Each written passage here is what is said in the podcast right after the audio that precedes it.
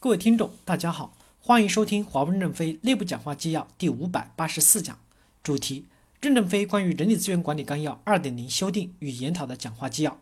本文刊发于二零一八年三月十二日，接上文。第二部分，公司的未来是统治与分治并重的分布式管理体系，采用横向分权、纵向授权的权力结构。统治系统各机构间是分权制衡的关系。统治系统与分治系统间是授权与监管的关系，立法权高于行政权。未来集团董事会是经持股员工代表大会授权的公司最高领导委员会，代表集团的统治权力。下面是消费者业务管理委员会、ICT 基础设施业务管理委员会和平台协调管理委员会。消费者和泛网络业务管理委员会有一定的分治权利，平台协调管理委员会支撑集团统治的协调权利。承接从董事会下来的主张与要求，做细节化的穿透工作，形成公司的共同平台。董事会的中央管控一定是强有力的，通过统治平台来管制不同业务的分制，否则就容易被架空。未来采用横向分权、纵向授权的权力机构，公司统治系统如董事会和监事会间是分权制衡，但统治系统到分治系统不是分权，而是授权，决策权力是授给下面的，监督权仍在集团。不是农民起义来夺权，只是经营分经营决策权，没有分监管权。既然接受了接受权，就要接受监管，按把该管的管住了，才能把要授的授下去。如果授权后都管不住了，那授出去干嘛呢？授权就是要在合理的宏观统治下，让各个业务单元增加自身的活力，而不是让各 BGBU 脱离公司跑掉了。公司的共同价值管理就是董事会承担的总责任，主要有四条：一是战略洞察。二是建立业务边界与管理的规则，三是管理高层的关键干部，四是监管。董事会的支撑平台就是现在的集团的主要职能部门，负有统治支撑责任，更多的是基于建设而不是操作。下面的分治体系自己建设的平台是操作和监管。关于集团职能的监管、管控和服务，可以进一步的讨论优化。这样我们让多元化的业务在我们的公司生长，甚至小的创业模型出来了，我们也容忍。但你是受限受控的。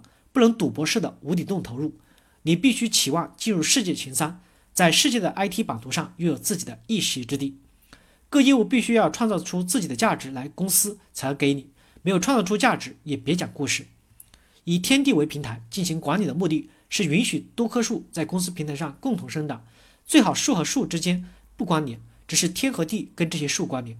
我们是有中心的发散与收敛，使各业务有自由运营的灵活机动。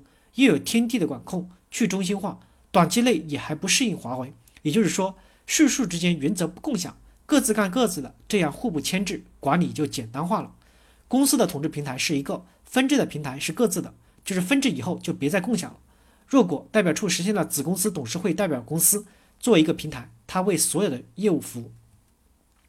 公司的基础平台，比如技术平台和组织平台，其实很重要，要保持稳定。在公司的基础平台对我们的应用平台开源，支持应用平台的快速发展。每年从各个应用平台上沉淀公共的代码与程序，减轻应用平台的负担，提高它的运转速度，快速响应业务需求。应用平台不求全，不求全不求美，暂时有缺点也可以用，不行还可以再淘汰。谁在平台上面跳舞是不在乎的，在你方唱罢我登场，因为演员的生命是有限的，跳跳死了，但平台越垫越厚，成为支撑公司长远发展的皇天厚土。要有极强竞争力，能称霸一方的基础。万里长城今犹在，不见当年秦始皇。公司最重要的是要抓住平台的建设，提高竞争力。平台建设得足够的好的话，我们的业务也能更好的发展。平台是永远年轻的。公司过去不稳定，是我们在组织变革中打散了旧平台，重新组合再组合，不断形成新平台，既利不利于业务的发能力的持续积累，也无法在一点突破后迅速的聚集起发展的力量。公司平台的业务支撑作用和杠杆作用无法得到充分的发挥，以后要允许公司有专职的平台，平台之间若耦合，可以各改革各的，就不会引起混乱。如果我们建立了两个平台，一个基础研究的技术平台，一个基础管理平台，不同业务的大树就可以充分的发挥自己的活力，按照自己的业务规律运作发展。基础研究的技术平台就慢慢的做，踏踏实实的把承销一层一层的沉淀下来，丰富的万里长城的基座。